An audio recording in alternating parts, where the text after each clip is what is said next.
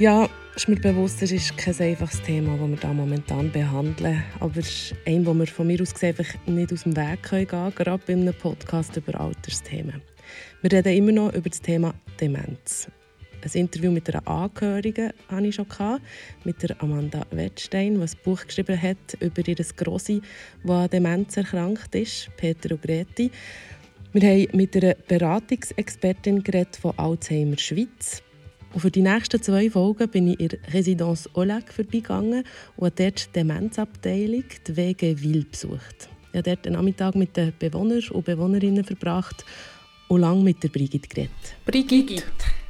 Nachname? Soll ich den auch sagen? Bokuniewicz. Bokuniewicz, mhm. gut. Und du bist was hier? Ich bin Pflegehelferin SRK und bin schon seit zehn Jahren hier im Wil. Le Bellage das schöne Alter. Ein Podcast präsentiert von der Residenz Olac.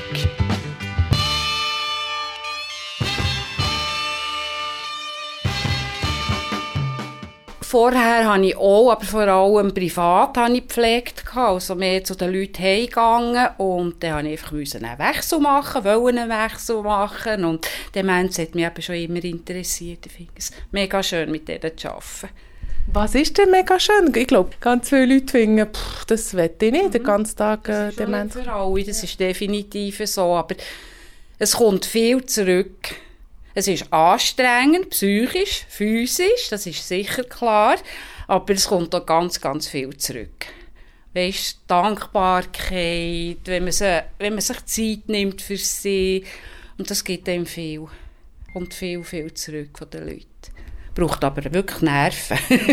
aber äh, hast du das Gefühl, man kommt mehr zurück als in einer normalen Pflegeabteilung? Das ist der Eindruck schon. Warum echt? Definitiv. Hier sind sie mehr auf einen angewiesen, würde ich fast sagen. Auf den anderen Abteilungen, da lebt jeder ein bisschen mehr oder weniger noch sein Leben, die sind selbstständiger ein bisschen weit ziehen sich viel ins Zimmer zurück. Aber hier bei uns im Weil zum Beispiel ist eigentlich der ganze Nachmittag sie um die herum. Also wirklich, sie, wir sind Bezugspersonen für sie. Sie sind dauernd neben ihm, hinter ihm, vor ihm und wollen ihm etwas erzählen. Und das ist irgendwie eine ganz andere Bindung als auf den anderen Abteilungen. Also fast ein bisschen wie wenn man mit Kindern arbeiten Das kommt mir jetzt sehr bekannt vor vom Schulgehen. Ja gut, es ist natürlich, es ist schon Demenz ein bisschen eben Zurückentwicklung. Also manchmal gibt es schon kindliche Phasen, ja, das stimmt. Es ist schon so. Du, der eben seit Jahren mit Leuten mit Demenz arbeitest, hat dir das die Angst weggenommen vor, dem, vor dieser Krankheit oder hast du jetzt erst recht so das Gefühl, oh nein, hoffentlich trifft es mich nicht? Nein, ich muss schon sagen, ich denke, hoffentlich trifft es mich mhm. nicht, definitiv. Definitiv. Ja. Also ich glaube, das sagt jeder, der auf einer Demenzabteilung arbeitet. Weil du siehst natürlich auch ganz, ganz viel, was nicht schön ist. Und ja, also es gibt ja auch verschiedene Stadien der Demenzerkrankung. Oder am Anfang ist es mega schwierig für die Leute, wenn sie es noch verstehen, mit mir stimmt etwas nicht mehr, ich kann nichts dagegen machen. Das sind manchmal ganz, ganz schlimme Situationen. Wie willst du ihnen erklären, was los ist, was mit ihnen passiert? Und dann kommen sie dann immer weiter in die Krankheit hinein, wo sie es dann nicht mehr realisieren, wie sie Weg sind. Und dann ist es viel einfacher. Für uns oder für sie? Für sie. Ja. Für sie, okay. definitiv. Weil sie haben vergessen, wie sie früher okay. waren. Das ist nicht einfach. Und landen Sie schon in, in dieser ersten Phase, wo Sie es realisieren, Sie sind dann schon hier? Oder wann kommt man eigentlich hier die geschlossene, also, äh, geschlossene ja, Abteilung? Gut, es, ist ab, es ist abgeschlossen, mhm. einfach wegen, wegen Laufgefahr. Ja, nur denkt, wenn ich sage, die geschlossene, ja, dann so, wäre es... schon komisch, genau. aber es ist alles abgeschlossen. Mhm. Ähm, nein, letztlich kommen sie wirklich eher später, wenn sie dann wirklich schon so weit sind, dass sie es nicht mehr realisieren. Seit am Anfang haben wir Paare gehabt, die so am Anfangsstadion waren. Aber es gibt natürlich viele, viele Ehepartner, die es einfach so lange wie möglich daheim pflegen wollen, bis es einfach dann gar nicht mehr geht. Und dann kommen sie meistens hierher. Ja, aber gleich auch gehört, dass es wie Momente gibt, oder ich habe das sogar mal erlebt, ich war im Bethlehemacker mal in Bern, die haben ja auch eine Demenzabteilung oder eine grosse, und habe einen ganz schönen Moment mit einer Frau erlebt, wo sie mega viele Erinnerungen an früher hatte. Und dann ist aber der Moment gekommen, wo sie mega gestresst war, weil sie ihre Mami gesucht hat. Ja. Und das gibt es ja dann gleich auch, oder? Immer, immer, immer wieder, dass sie immer wieder die Mami suchen, den Papi suchen oder den verstorbenen Mann, die verstorbene Ehefrau suchen und wo ist er jetzt und kommt er jetzt heim? Weil sie leben ja eigentlich eben zurückversägt. Sie sind nicht jetzt in dem Alter, wo sie wirklich sind. Die meisten fühlen sich wie 20, 30 oder 40. Das ist ja so. Und dann musst du halt einfach darauf eingehen und es nützt nichts, wenn du sagst, ja, er ist gestorben oder sie ist gestorben oder sie ist weiss ich wo. Du musst eigentlich so gut wie möglich mitmachen. Auf der gleichen Ebene mit ihnen reden, wie sie sich gerade fühlen. Ja. Aber das ist etwas, wo man, wenn man nicht viel Kontakt hat mit solchen Leuten, immer ein bisschen unsicher ist. Also dort ist schon das Ding am liebsten einfach mitmachen, dass sie nicht in diesen Stress hineinkommen. Ja, das ist ja. definitiv so. Also, weil sie verstehen es ja auch nicht mehr. Sie, du kannst ihnen schon sagen, der Mann ist gestorben und dann sagen sie vielleicht ja oder das stimmt nicht, aber die Frage kommt nachher drei Minuten später wieder. Und irgendwie geht es ihnen besser, wenn du einfach mitmachst und auf sie eingehst und spiegelst, was sie fühlen, denken oder reden. Und was macht man, wenn sie wie selber so eine, äh, man hört immer wieder von, ah, jetzt habe ich das Gefühl, er hat einen Moment von, von Klarheit gehabt. Ähm, geht, sagt man dann, du, bist, du hast Alzheimer oder du bist dement, du bist hier auf einer Abteilung, die zu ist, oder zum Beispiel, wenn jemand zur Tür geht, mhm. raus will, wie reagiert mhm. man da?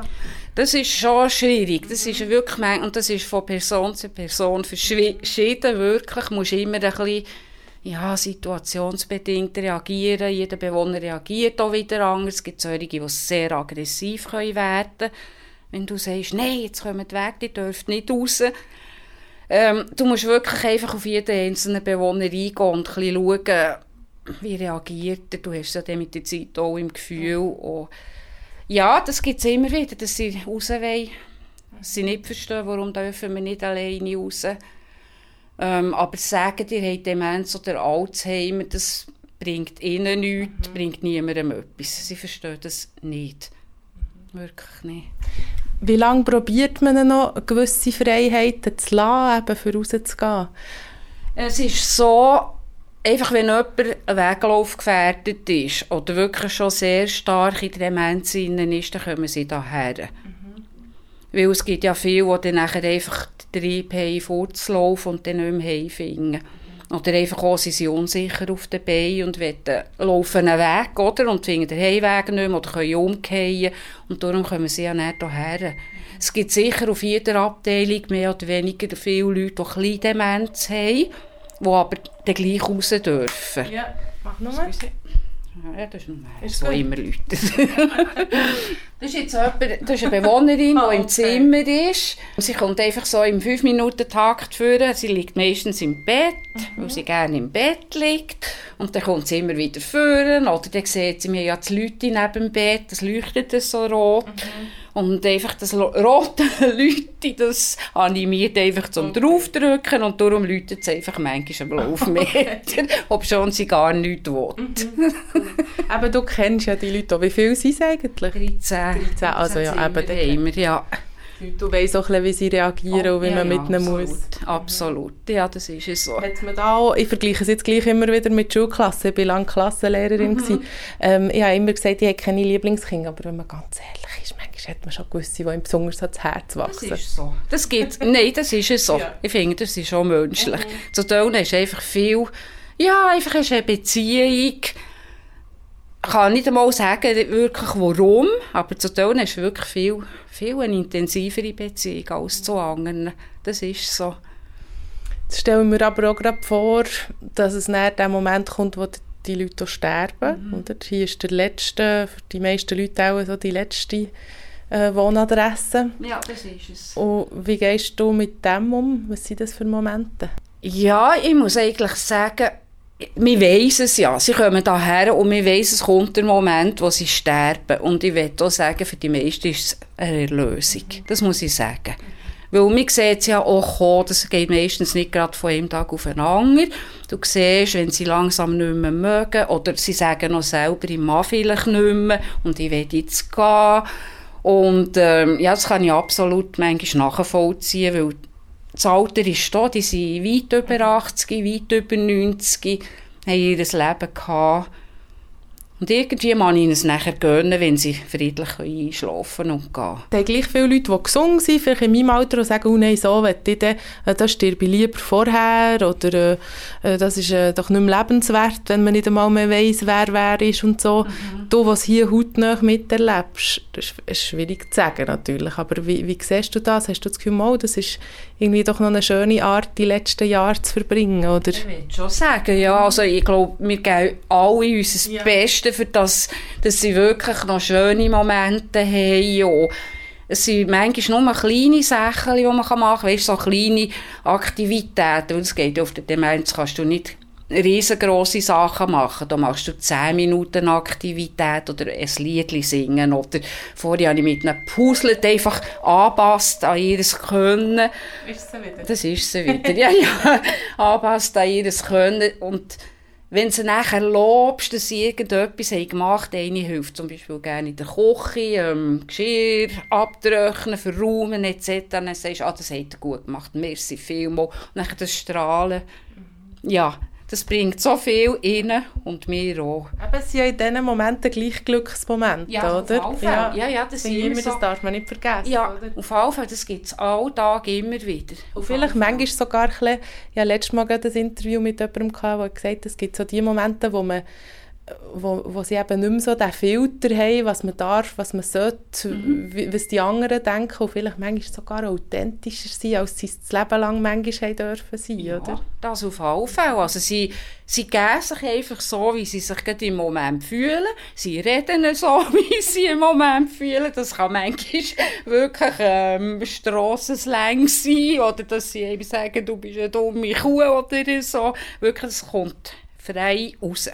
Einfach wirklich so, wie sie sich gerade fühlen und dann sagen sie so. Das ist wirklich, das sind keine Konventionen mehr.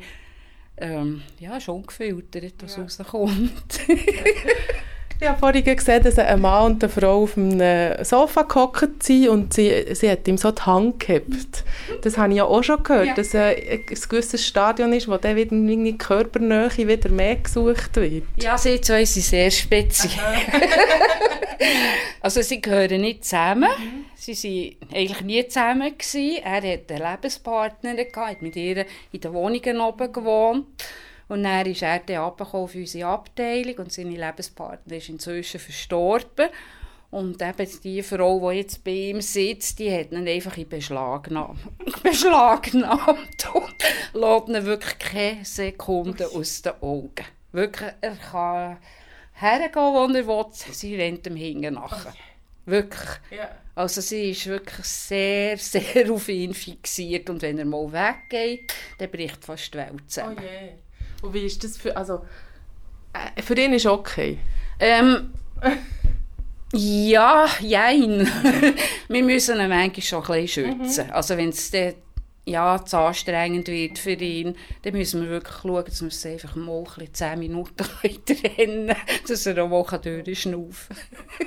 Ja, oder ich kann mir auch vorstellen, dass irgendwelche äh, Kinder oder so finden, aber könnt ihr mal schauen, dass mein Papi zwischen auch ein Ruhe hat? Oder? Ja, dort, er hat jetzt keine ja. Kinder mehr und keine äh, eigentlich Anverwandte mhm. mehr, auch so weit entferntere und ähm, ja, die wissen eigentlich, wie ja, sie ja. ist und die hat es eigentlich nicht gestört. Ja.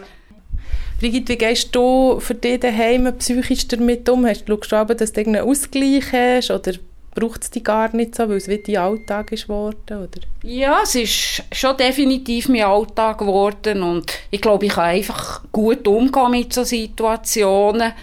Ich bin Optimist und ja, ich kann es eigentlich wirklich alles noch recht gut handeln und verarbeiten, aber es gibt sicher auch Tage, wo sehr viel los war ja, wo das erste Mal musst heimkommen und ein bisschen probieren runterzufahren, ein bisschen Musik hören oder etwas lesen oder reden oder so. Das gibt es sicher immer. Das ist normal.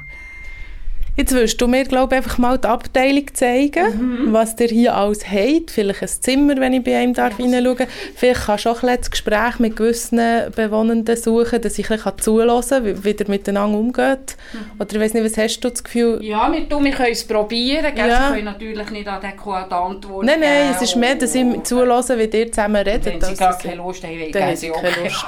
genau, das ist richtig das ist so. so oder? Ja, das haben wir auch gemacht und ich kann euch schon so viel verraten. Sie hatten recht Lust, mit mir zu plaudern, auch gewisse Bewohnerinnen. Was sie mir erzählt haben und warum sie in der Demenzabteilung in Residence Olac einen Spa-Bereich und eine Katze gibt, das hört ihr in zwei Wochen hier bei Le Bellage, das schöne Alter. Merci nochmal vielmal der Brigitte Bokuniewicz, die sich da Zeit genommen hat für mich. Le Bellage, das schöne Alter.